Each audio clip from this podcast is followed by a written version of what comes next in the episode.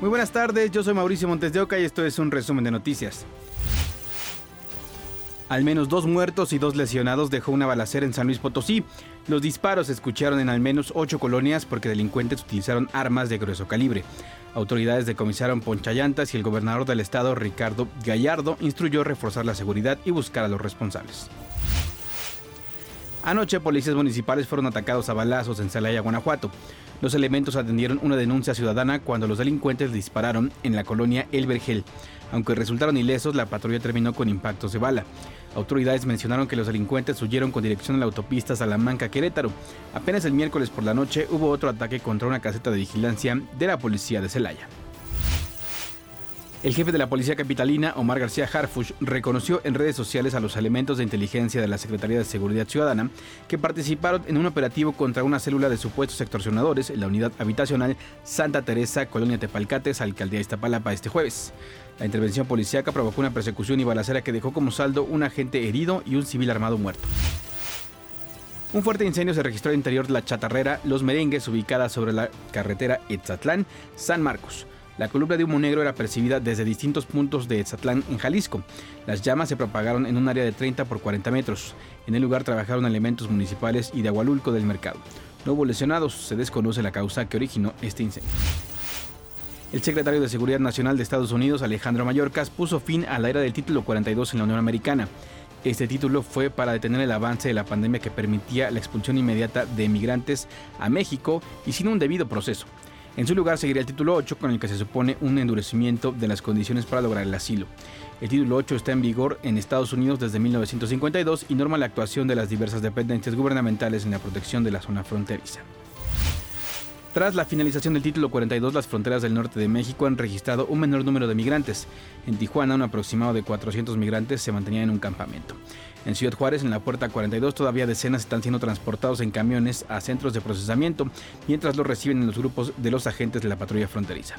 Pero donde aún se percibe una importante presencia de migrantes es en la frontera de Matamoros, cerca de 6.000 personas siguen en espera de cruzar el río Bravo.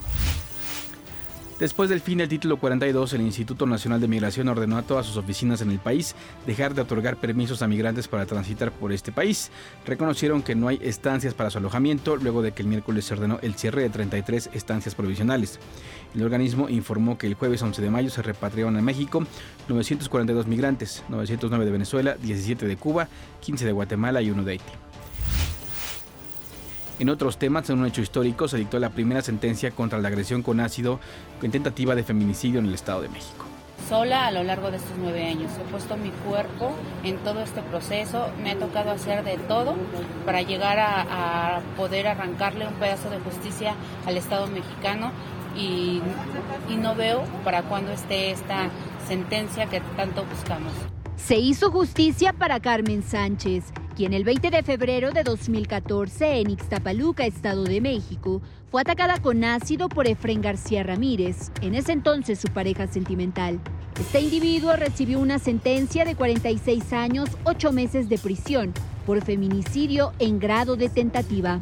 Llegó a mi, a mi domicilio y me intentó asesinar atacándome con el ácido. Me arrojó el ácido, el ácido fue algo que él planeó hacerme, que él compró, que él iba con toda la intención de torturarme hasta llegar al feminicidio. Una jueza del Tribunal de Enjuiciamiento de Chalco del Poder Judicial de la entidad mexiquense dictó la sentencia a este individuo, que durante siete años se mantuvo prófugo de la justicia.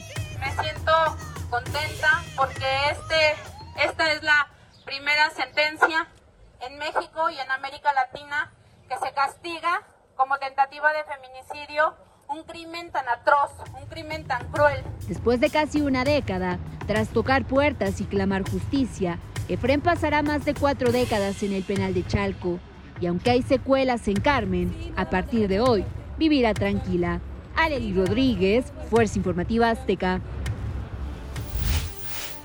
Vincularon a proceso a René N por cohecho al intentar sobornar a unos oficiales después de confesar que asesinó a su novia Alicia Esmeralda Islas.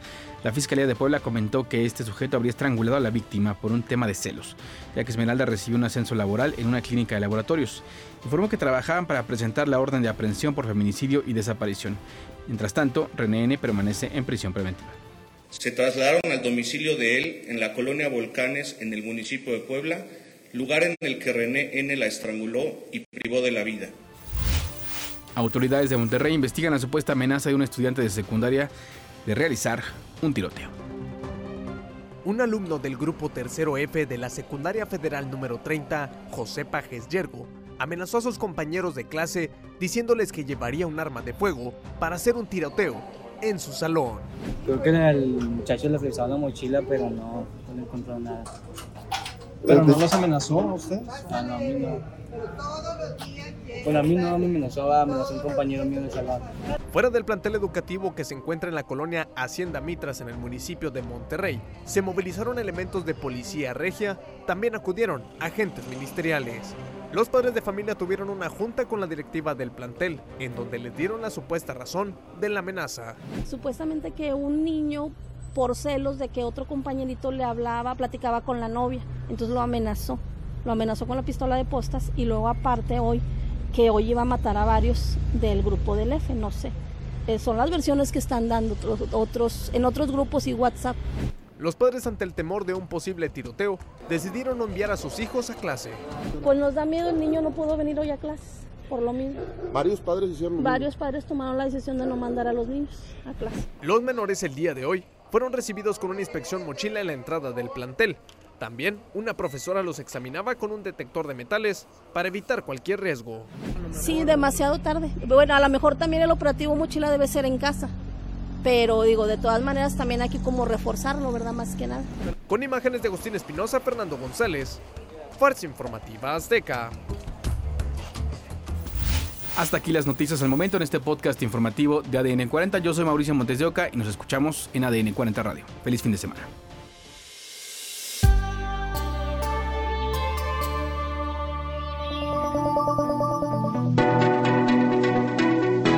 podcast es presentado por VAS, la super app que te ofrece muchas y nuevas formas de pagar todo lo que quieras con tu celular.